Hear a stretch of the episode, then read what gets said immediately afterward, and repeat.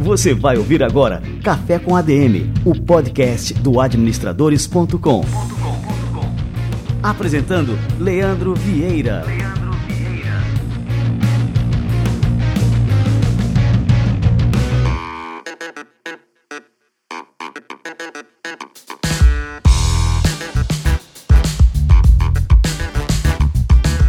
Fala galera, está no ar mais um Café com a DM, a sua dose de cafeína nos negócios, e estamos começando o nosso episódio número 202. E o Café com a DM de hoje está turbinado de cafeína, como não poderia deixar de ser. A gente vai falar aqui hoje sobre um tema, sobre uma técnica, sobre uma verdadeira arma para gerar muitas vendas para o seu negócio, o copywriting. E a gente trouxe aqui simplesmente o Matheus Vacuda, um dos maiores copywriters do Brasil. O cara mora nos Estados Unidos, aprendeu com as maiores feras do copywriting mundial. E no episódio de hoje você vai ter a oportunidade de aprender com ele, Matheus Vacuda. Daqui a pouquinho ele chega por aqui.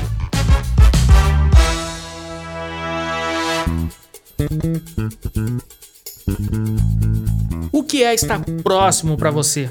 Para a Intelbras é deixar sua empresa mais inteligente, eficiente e segura. É entender suas necessidades como gestor e resolver o que for preciso na rotina do seu negócio. Os produtos da Intelbras se integram e compõem sistemas inovadores que se adaptam às suas necessidades e garantem economia de custos e segurança a pessoas e ao patrimônio.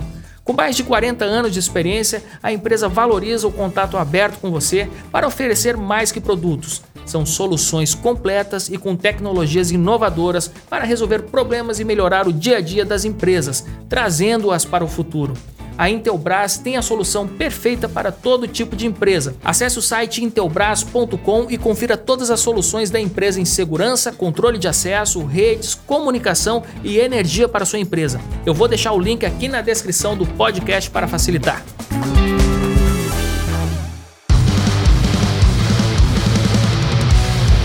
Maravilha, galera. Olha só, quero convidar todos vocês, ouvintes do Café com a DM agora, a seguirem o nosso canal no YouTube. Esse canal do YouTube, a gente produzia muita coisa por lá antigamente, antes de existir o Administradores Premium. E aí, quando a gente criou o Administradores Premium, a gente teve que colocar todos os esforços né, de edição, produção de vídeos, tudo para produzir os cursos que você encontra no Administradores Premium. E a gente deixou o canal do YouTube um pouco de lado.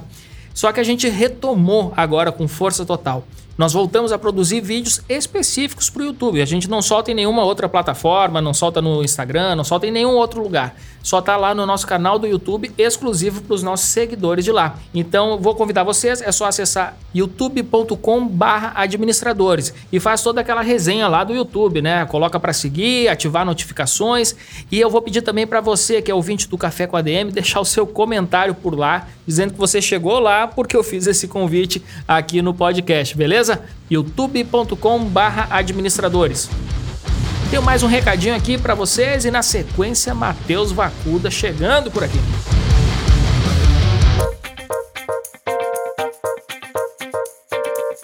Neste período de adaptação digital que a gente está vivendo, é necessário muita tecnologia para acelerar a transformação e otimizar os custos nas empresas. E é por isso que a Hostdime Brasil é a parceira ideal para quem busca inovação. A HostDime faz questão de entender o seu negócio para criar soluções sob medida para o seu crescimento neste novo mundo. Seja no home office ou no escritório, sua empresa pode migrar para o cloud server HostDime e ter acesso remoto a dados com alta velocidade e sempre disponível para equipes e clientes. Já pensou no seu e-commerce fora do ar? O servidor dedicado HostDime é ideal para quem está à procura de recursos de TI exclusivos e com suporte técnico 24 horas por dia, 7 dias por semana, 365 dias no ano. E se sua empresa já investiu nos próprios servidores, o Colocation Hostdime é a melhor solução para abrigar seus equipamentos com mais segurança em uma estrutura de data center global. Acesse o site voupranuvem.com.br e converse com o especialista HostDime. Eles estão prontos para pensar junto com você a solução personalizada para suas necessidades e o seu bolso. O link também está disponível na descrição do episódio. Com a HostDime Brasil, você encontra o caminho para continuar inovando.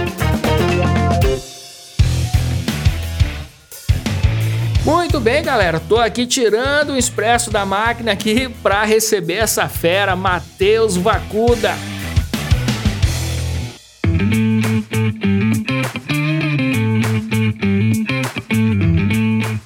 Matheus Vacuda deu os primeiros passos no marketing digital aos 16 anos, quando concluiu Fórmula de Lançamento pela primeira vez. Hoje ele mora nos Estados Unidos, atua como copywriter e é uma das grandes referências do assunto aqui no Brasil. Além disso, Matheus é apaixonado por esportes. Ele foi membro e capitão da seleção brasileira de beisebol e o primeiro atleta brasileiro da modalidade a receber uma bolsa integral na primeira divisão dos esportes universitários nos Estados Unidos. Grande Matheus Vacuda, meu amigo, que honra te receber por aqui, seja muito bem-vindo. Fala, Leandro, é um prazer meu estar aqui com você, com a galera aí do, do Administradores. Sempre acompanhei o trabalho aí, é um prazer estar aqui do outro lado agora, né? Que bacana, Matheus, e o prazer aqui é todo nosso, e principalmente para falar de um assunto que no Brasil ele ainda é pouco explorado. Né? A galera do marketing digital conhece bastante ali, né? fala bastante sobre copywriting, mas a realidade é que o assunto por aqui ele ainda está engatinhando. Né? E você aprendeu copywriting no país que é a, o berço né? do, dessa prática. Então eu queria começar justamente aqui né? conceituando o que, que é copywriting e o que, que faz é, com que essa prática seja tenha diferença realmente né, dentro do marketing como um todo. Não vamos focar só no marketing digital, porque copyright é uma coisa mais antiga, né, muito antes do marketing digital, e, e que tem muitos efeitos é, para todo e qualquer negócio. Então, eu queria que você conceituasse aqui, Matheus, para a turma já saber o que, que é e o que esperar do nosso podcast de hoje. A definição mais simples né, que eu uso é o copywriting é a arte de você escrever textos persuasivos que vão gerar alguma ação né, em quem está lendo. Então, normalmente a ação que você quer é fazer as pessoas comprarem o seu produto. Mas pode ser para a pessoa entrar na sua lista de e-mails, para ela seguir as suas contas nas redes sociais, entendeu? E como você mesmo disse aí, o, o copywriting começou aqui há muito tempo atrás e na época era no, no marketing direto, né? Nas, nas cartas mesmo, nos correios que eram enviados aqui nos Estados Unidos e você recebia ali uma, uma cartinha com uma mensagem, fazendo alguma, alguma proposta e tanto que a sua resposta era enviando um cheque de volta para aquele mesmo endereço. E como você disse aí, agora migrou bastante para a área do marketing digital, né? É, a gente chamava isso de carta de venda, né? Então eu não sei se ainda se esse termo ainda é utilizado hoje em dia, mas assim, eu, eu como já tenho aqui meus cabelos brancos, eu sou dessa época de receber as cartinhas pelo correio, né, com aqueles argumentos persuasivos, tudo mais, e que muitas vezes é uma coisa assim irresistível, né? Quando você entra na narrativa de uma boa carta de venda, né, de uma boa copy, é, você acaba sendo fisgado de uma certa forma que você não vê outra opção senão é, tomar a ação desejada ali pelo escritor ali daquela carta de venda. É, quais são os elementos, Matheus, de uma boa carta de venda, de uma boa copy? Bom, antes de tudo, ela tem que chamar a atenção, né? Então, é, olhando para uma carta de vendas mesmo, você vai ter ali a, o headline, né? Logo ali no começo. E aquela headline tem que chamar a atenção. Essa é, é provavelmente 80% do caminho é você conseguir fazer a pessoa ler o que você está escrevendo para ela, né? Então, a headline é muito importante e um jeito de você fazer isso é você, para você chamar a atenção, é você já demonstrar algum benefício claro, ou talvez você tenha o um início de alguma história que a pessoa se interesse. Tem várias maneiras de fazer isso, depende muito da audiência, né?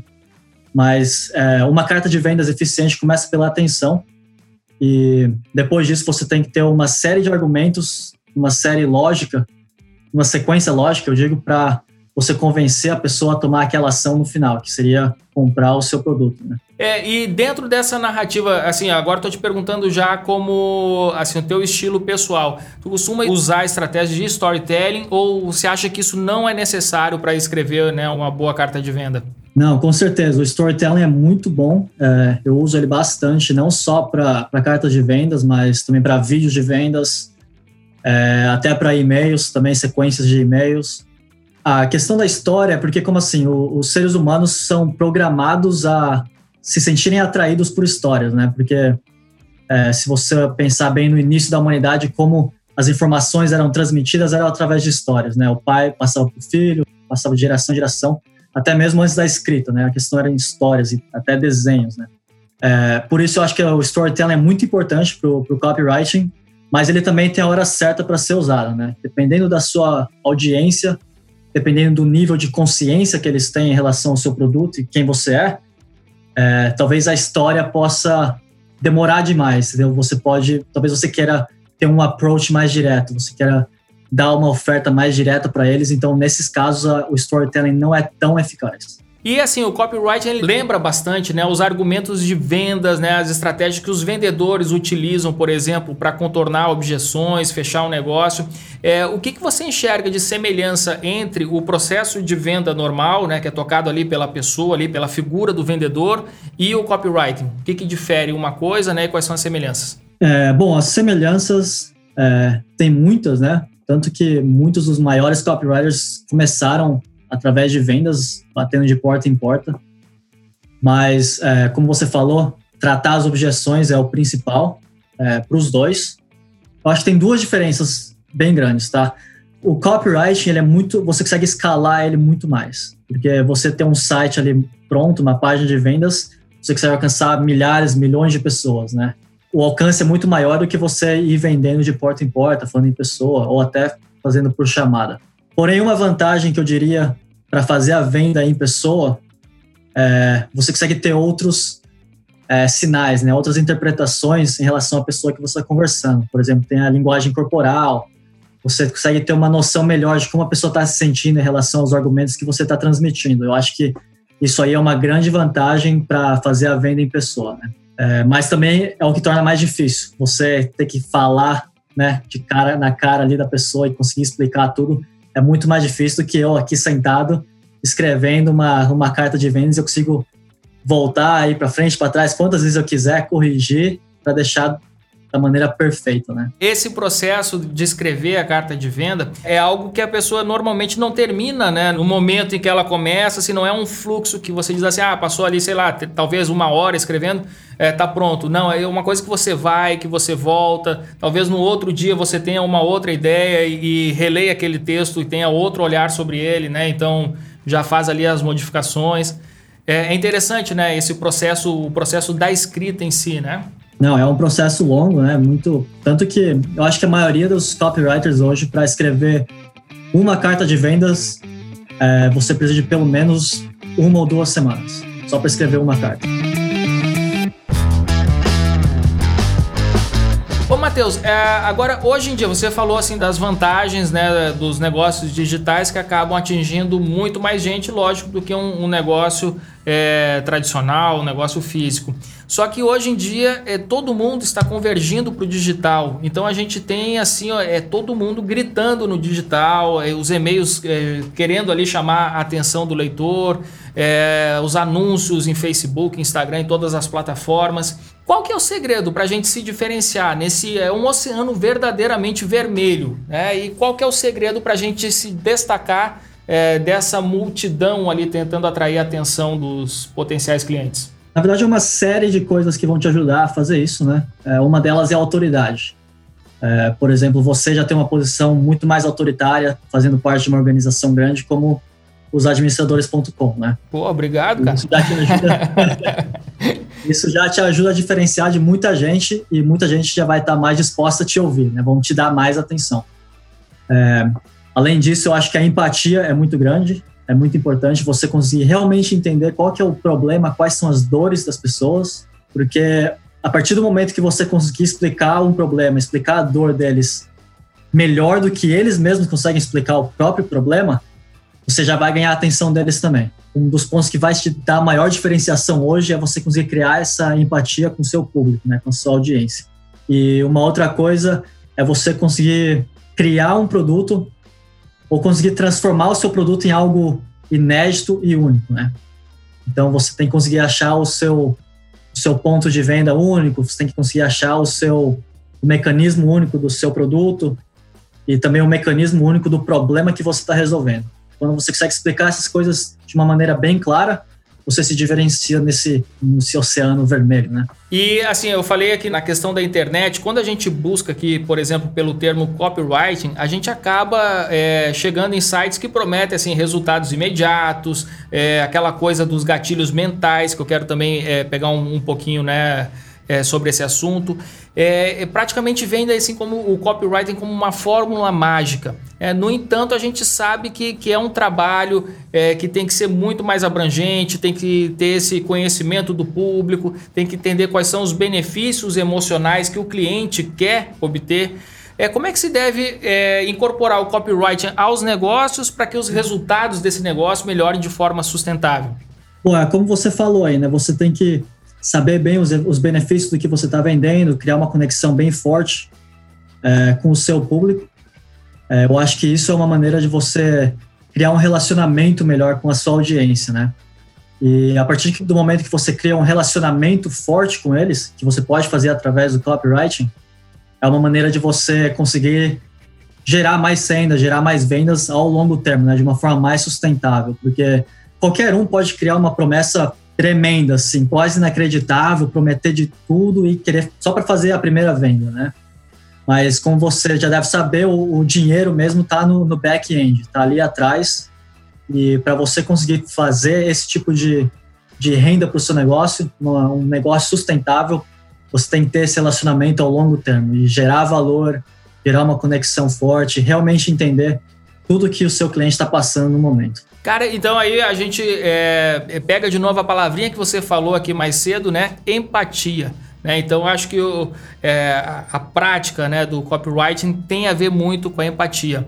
Mas tem empresas que não têm empatia nenhuma com seus clientes, né? É possível que uma empresa desse tipo ela tenha sucesso é, utilizando as técnicas, aí vamos falar assim, o método do, copywriting, se eles não têm empatia com seus clientes? Pode até ser que sim, né? Porque certas audiências já estão prontas para comprar. Eles, talvez elas tenham um problema tão urgente que elas têm que comprar, ou algo que é meio que uma commodity já, né?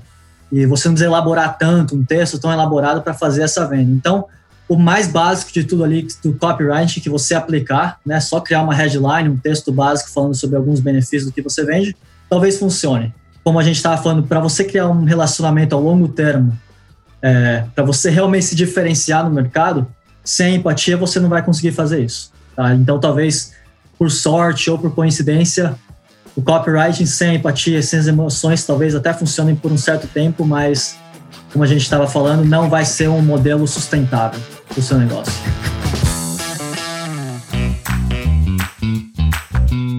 Você escreveu um artigo aqui no Administradores sobre isso e que eu quero inclusive aqui pegar emprestado para o título do nosso podcast, né? Que é como cobrar mais por um produto e deixar seu cliente feliz com isso. Quer dizer, o cliente vai ficar feliz em pagar mais caro. Qual que é o princípio por trás disso aí, né? Se a gente tem, por exemplo, a gente sabe que a percepção de valor do cliente sobre um determinado produto ou serviço pode aumentar ele tende a concordar em pagar mais por aquilo, se essa percepção de valor dele aumenta. Mas como é que o copywriting entra nessa relação? É possível não só concretizar a venda, mas cobrar ainda um preço mais alto e o cliente ainda ficar satisfeito por isso? Para você fazer isso, você tem que transferir o seu cliente da ideia de querer algo para a ideia de precisar aquilo, tá? Então, aquilo que você está vendendo, né, no final da sua carta ou do seu vídeo de vendas, a pessoa tem que estar tá precisando daquilo. Essa é a ideia que ela tem que ter. Ela precisa daquilo se ela quiser resolver o problema que ela tem hoje. Ela precisa daquilo se ela quer chegar onde ela quer chegar. E eu acho que fazendo essa distinção, fazendo essa transição entre o querer e o precisar, é onde você consegue gerar mais valor no seu produto. Porque aquilo ali vai criar um valor assim que a pessoa precisa daquilo, é, não importa o valor que ela vai ter que pagar, porque ela tem que ter aquilo nas mãos delas. Um outro jeito de fazer isso é através dos benefícios, né? Em vez de eu, de eu ficar aqui falando sobre as características do que eu estou vendendo, é, falando só sobre a história da minha empresa, é, que tipo de curso a gente já fez para chegar onde a gente está, a gente foca no consumidor, foca no benefício que ele está procurando, e assim a gente começa a criar mais valor e criar necessidade de ter aquilo que a gente está vendendo. Eu acho que essa é a maneira mais fácil de você criar a percepção de valor mais alto, né? E isso pode ser aplicado a qualquer tipo de negócio? Né? Quando a gente fala assim, bom, é, por exemplo, eu vou fazer um, um, uma carta de venda para um restaurante. Como é que eu transformo essa questão do que você falou, né? É, o cliente, por exemplo, ele quer comer determinado tipo de comida, mas passar dessa, desse simples desejo para realmente uma necessidade. Ele necessita né, aquilo ali. Vamos fazer um exemplo prático, assim, por exemplo, com um restaurante.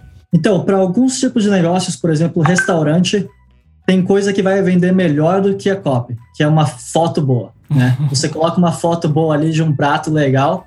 O cara já começa a, a salivar, querer... né? É, já começa a salivar. Para certos casos, o copyright não vai fazer tanta diferença assim, tá?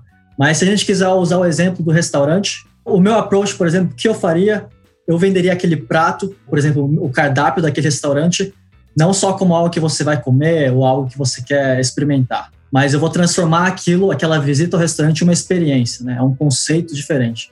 Você chegar ali, você é, ter uma combinação de tudo, tanto do, do serviço ali ao consumidor, o ambiente, como você é tratado, qual é o status que você vai sentir, por exemplo, né? Porque tudo isso faz diferença. Por exemplo, você ir num restaurante de alto escalão, você já muda, tem aquele status de você estar tá estacionando seu carrão ali na frente do estacionamento, né? Dá para o valer. Isso tudo faz parte da experiência. Eu procuraria quais são esses tipos de experiências que a gente pode encontrar para cada restaurante que a gente quer escrever, né? Se eu quero ser uma pessoa de status, eu tenho que estar naquele restaurante. Aquele restaurante que eu tenho que comer, entendeu? Cara, eu devia ter feito essa pergunta aqui que eu vou te fazer agora no começo. E é justamente assim, como que você ingressou nessa carreira, né? De onde é que veio o seu interesse pelo assunto e uh, o, o que, que, é importante também, que acho que muita gente deve estar tá, é, com dúvida com relação a isso, é como é que se forma um copywriter? Bom, eu comecei é, bem cedo, tá? Quando eu tinha 16 anos, é, na verdade a minha mãe comprou o fórmula de lançamento para ela fazer, já faz aí 10 anos, ela foi uma das primeiras turmas lá. Só que ela nunca usou o curso. Ela, ela até assistiu algumas aulas, mas quem assistiu mais fui eu. E apesar do Érico não falar exatamente sobre copy naquela época, ele já explicava sobre como ter um script bem elaborado, como ter os gatilhos mentais no seu script, nos seus vídeos, né? E eu acho que isso me chamou muito a minha atenção, essa parte aí de você conseguir usar técnicas de persuasão, né? foi ali que despertou o interesse em copyright em mim, tá? E depois disso, é, quando eu já morava aqui nos Estados Unidos, no começo da minha faculdade, é, eu trabalhei com o Rafael Incal, é o nome dele. Ele já meio que saiu do ramo agora, mas ele foi um dos primeiros e um dos maiores, eu acho, na época, brasileiros a, a viver esse estilo, o estilo de vida de nômade digital, né? Ele ajudava as pessoas a viajarem gastando menos dinheiro. É, a empresa dele era os Viajantes Aprendizes, e como eu tinha contato já muito próximo dele e ele ingressou nessa área, eu acho que eu tive só por por osmose ali, eu vi que eu estava muito próximo já disso aí, eu, eu já tinha um interesse naquilo. Então foi a partir daquele momento que comecei a estudar mais a fundo e focar em copyright, não no marketing digital genérico, né? Há mais ou menos dois anos atrás, um amigo meu estava abrindo uma empresa aqui no mercado imobiliário ele é o considerado, ou ele se considera o Uber do mercado imobiliário. E eu ajudei ele nessa parte do, do copywriting. A gente começou a enviar, a gente começou a fazer o old school copy aqui, né? A gente mandava carta mesmo para a galera, pegava a lista de 3, 5 mil endereços, mandando carta para a galera, atendendo o telefonema do pessoal. E foi aí quando eu realmente comecei a aplicar mesmo copywriting para mim, né? Para trabalhar mesmo nisso. E você falou assim que vocês mandavam essas cartas pelos correios também. Existe uma diferença? Você tem alguma, não sei, alguma estatística assim do sucesso de uma carta enviada pelo correio e outra enviada pelo e-mail, por exemplo? As estatísticas são bem semelhantes. Para você ter uma ideia, mandando cartas para cada mil cartas, você deve receber umas 10 ligações, ou uma, um pouquinho mais, talvez está ali por, através de 1% de resposta, tá? Mas a conversão é ainda mais baixa. Então, você pode mandar ali mil cartas e conseguir listar umas três ou quatro casas no final para a sua empresa. É, mas vale a pena, porque principalmente no mercado imobiliário, é, você uma casa você consegue já tirar um dinheiro bem legal, né? Então depende muito do negócio, depende muito qual o valor do seu produto, qual o mercado que você está atuando, né? Para a gente, a gente estava feliz ali com 1 ou 2% de resposta nessas cartas físicas. Né? Ô, Matheus, num dos artigos, ó, esqueci de falar para a turma aqui na tua apresentação que você é colunista do administradores.com. Então, quem quiser aprender sobre copyright na prática, né, é só entrar lá no administradores.com que tem uma coluna lá do Matheus Vacuda. Procura lá que você vai é, se encantar aqui com os artigos. E um desses artigos, você afirmou que a parte mais importante do processo de copywriting não é a escrita, mas é a pesquisa. É, quais são as pesquisas que você empreende para chegar a uma boa copy? Bom, antes de tudo, a primeira coisa que eu vou olhar é, são os adversários, né? A competição. O que eles estão fazendo. Eu vou ali, eu vou entrar no site deles, eu vou ver o que tipo de, de depoimentos eles estão recebendo, o jargão, o linguajar que o público usa naquele nicho, tá?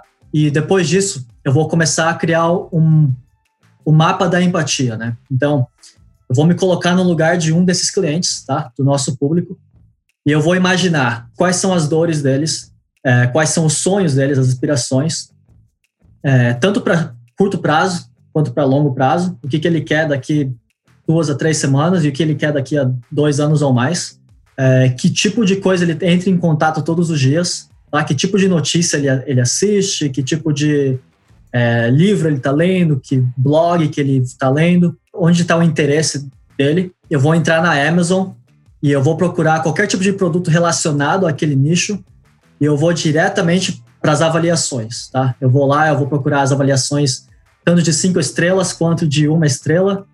Vou ver se tem alguma história de terror ali, alguma história muito ruim sobre o produto daquela, daquele nicho, as histórias de sucesso, como as pessoas se expressam naquele nicho. Uma vantagem que ajudaria muitos copywriters é você falar inglês, porque você pode fazer a pesquisa nos sites americanos e aqui tem muitos fóruns, né? Então eu posso procurar ali é, um fórum sobre quase qualquer assunto e ouvir as histórias das pessoas.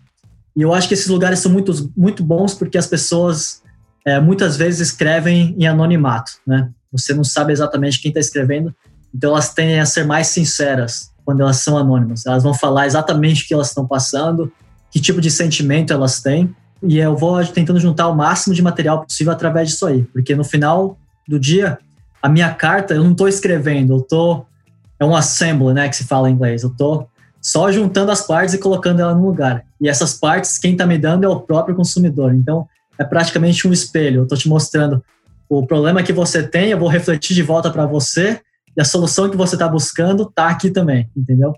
Então, por isso é importante eu entender como eles falam, que tipo de expressão eles usam, as palavras e os problemas né, que eles têm, as histórias. Muito bom, então, olha só, quem é aspirante aqui a copywriter, né, tem que prestar atenção nessa fase, a fase da pesquisa, e que o Matheus afirma que é a fase mais importante de todo o processo, né? Com certeza, mais importante de longe. Eu quero explorar bem aqui, né, a tua presença aqui, Matheus. É, você falou sobre gatilhos mentais, né, que você aprendeu lá, viu alguma coisa lá no Fórmula de Lançamento. É, e essa questão do, dos gatilhos mentais, eu já vi muita gente contestando, dizendo que não existem gatilhos mentais, é, enfim, aí outras pessoas falam que existe. O que, que é um gatilho mental? É, eu queria que você desse alguns exemplos também aqui eh, para a turma, né? E, e esse negócio funciona mesmo, cara? Para mim, um gatilho mental, tá? É é um tipo de argumento que vai tocar em algum tipo de sentimento na pessoa, tá? Então, por exemplo, tem o gatilho mental da urgência. É, você falar que, por exemplo, vai ter uma promoção em tempo limitado, você tem que comprar antes que acabe, né? Ou, ou a escassez também. Normalmente as duas andam lado a lado, a urgência e a escassez. O caso de gatilhos mentais não existirem, eu acredito que gatilhos mentais são bem fortes, eu acho que, eu acho que eles acreditam, mas se você não acredita em gatilho mental, você tem que acreditar que certos sentimentos são muito fortes, sentimentos primitivos né, nas pessoas, e que esses sentimentos vão causar ação. É, e o gatilho mental é uma maneira de você entrar nesses sentimentos que vão causar ações nas pessoas. O sentimento de reciprocidade, né, ou a autoridade, são alguns desses gatilhos mentais, tá? Por exemplo, você está procurando um, vamos, como a gente já usou o exemplo do restaurante, você está procurando restaurante para comer, normalmente você vai se sentir mais atraído àquele restaurante que já tem uma base de clientes maior, ele já tem uma fila ali, porque provavelmente você tem a ideia de que aquilo ali deve ser um restaurante bom, né? Então você pode falar que é o, o gatilho mental da comunidade, você vem das pessoas, seus amigos indo para lá, por exemplo, né? Porém, se você quiser excluir o gatilho mental da equação e quiser olhar os sentimentos, as emoções primitivas do ser humano, você vai ver que isso é quase um mecanismo de defesa, tá? Porque o que, que você vai comer? Aquilo que, que o ser humano está comendo, outras pessoas estão comendo ou aquele que ninguém está comendo, tá? É uma questão simples de risco para sua própria existência.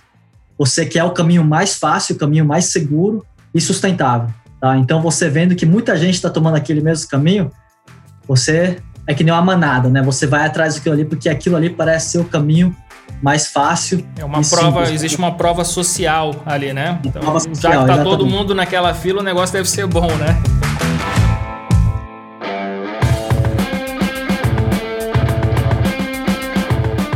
Ô, Matheus, e com relação ao estudo, quais são as disciplinas que um copywriter tem que se aprofundar? Então, assim, eu tô vendo que tem muita coisa, né, da psicologia. A pessoa tem que estudar, né, a psicologia, que é, antropologia também, o estudo, né, da, das sociedades, ali a sociologia. O, o que, que você estuda para compreender mais, né, o ser humano e poder escrever, né, melhores copies? É, bom, psicologia é muito grande, tá? Neurociência, é, comportamento humano, é, técnicas de vendas, né, em qualquer tipo de venda, tá? Em pessoa, telefone, é, você pode aprender com tudo isso aí.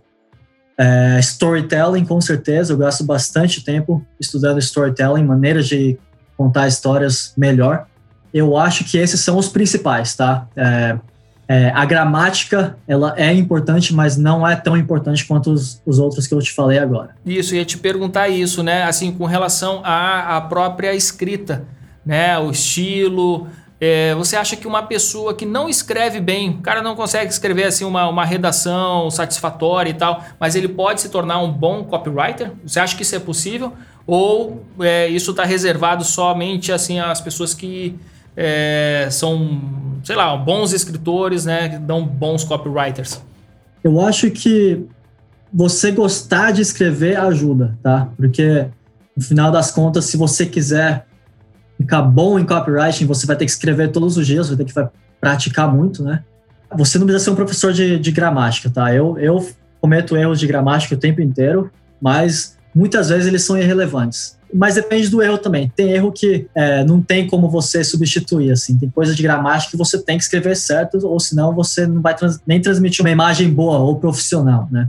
Mas eu acho que você focar muito, por exemplo, em só querer escrever é, um texto perfeito, com gramática perfeita e essas coisas, muitas vezes você vai acabar perdendo muitos dos seus argumentos é, da própria venda se você gastar muito tempo com a gramática, tá? Porque o importante é você criar aquela conexão com a pessoa e você realmente mostrar que o que você está vendendo é o que a pessoa está precisando. Então a gramática ela ajuda, você gostar de escrever ela vai ajudar, mas não são 100% necessários para você escrever copy. E, Matheus, como é que está o mercado no Brasil de copywriting, né? Eu, assim, pelo que eu observo, por exemplo, assim, do que existe aqui de cursos, de livros, eu ainda acho muito pouco, né? Eu vou numa livraria, eu encontro uns três, quatro títulos no máximo, assim, com a palavra copywriting, né? É, cursos também na internet tem, tem pouca coisa, né? Não, e assim, e os profissionais que se destacam também são poucos. É, como é que está o mercado? Existe muita gente né, já trabalhando como copywriter? É, existe uma demanda muito grande por esse tipo de profissional? Como é que você avalia? Bom, a demanda é gigantesca, tem muita demanda é, mas é principalmente por causa da falta de bons copywriters, tá? Tem muita gente que é, se diz copywriter, mas falta o embasamento, né? Aquela um conhecimento mais profundo do que realmente é copy, uma copy que realmente converte, que vende, né? Eu acho que o Brasil está tá alguns anos atrás comparado com os Estados Unidos em questão ao a qualidade e a quantidade de copywriters é, atuando no mercado. Eu acho que uma das maiores dificuldades é exatamente a, a linguagem, tá? Os melhores materiais sobre copywriting estão em inglês, os melhores eventos para copywriters são nos Estados Unidos. Os grandes players aí do Brasil, a gente consegue contar em uma mão só, provavelmente, quem são os, os bons, realmente é, os maiores, né? em copywriting.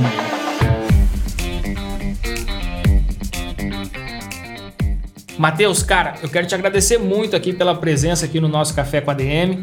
É, contar para a galera né, que a gente está preparando aí um curso sobre copywriting né, com o Matheus Vacuda. Então, assim, a gente está ainda nas gravações, na produção desse curso e o Matheus vai passar todo esse conhecimento que ele tem né, em breve aqui no, no Administradores, no seu curso de copywriting, né, Matheus? Exatamente, é bom. Eu espero que a gente consiga preencher esse vazio aí que está tendo no mercado brasileiro hoje, cursos de qualidade, né? E principalmente para dar esse poder a qualquer dono de negócios para eles conseguirem escrever a própria copy ou pelo menos ter um conhecimento muito forte sobre copy para saber quem eles estão contratando, se o que os copywriters estão escrevendo para eles são realmente copy de qualidade, né? Eu acho que é, vai ajudar muito o pessoal aí. É, realmente eu acho que o copywriting pode ajudar a alavancar o empreendedorismo aí no Brasil. Show de bola, Matheus Vacuda. Cara, muito obrigado mesmo, viu, Matheus, pela participação aqui no nosso Café com a DM. Beleza, eu que agradeço, foi um prazer fazer parte aqui. Valeu demais, meu amigo. Um grande abraço. Valeu, obrigado.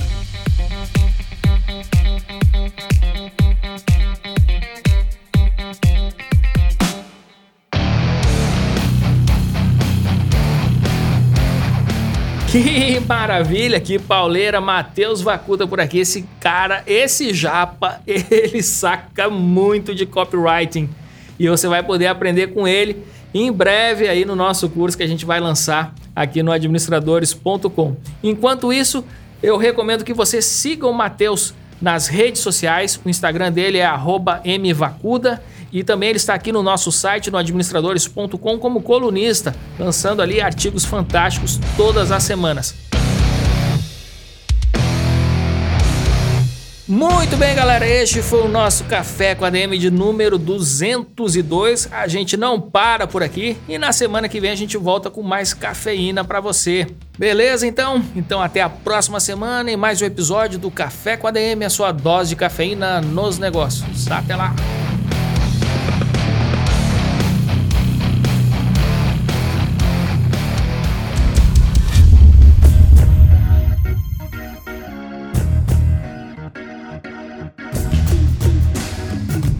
Você ouviu Café com ADM, o podcast do administradores.com.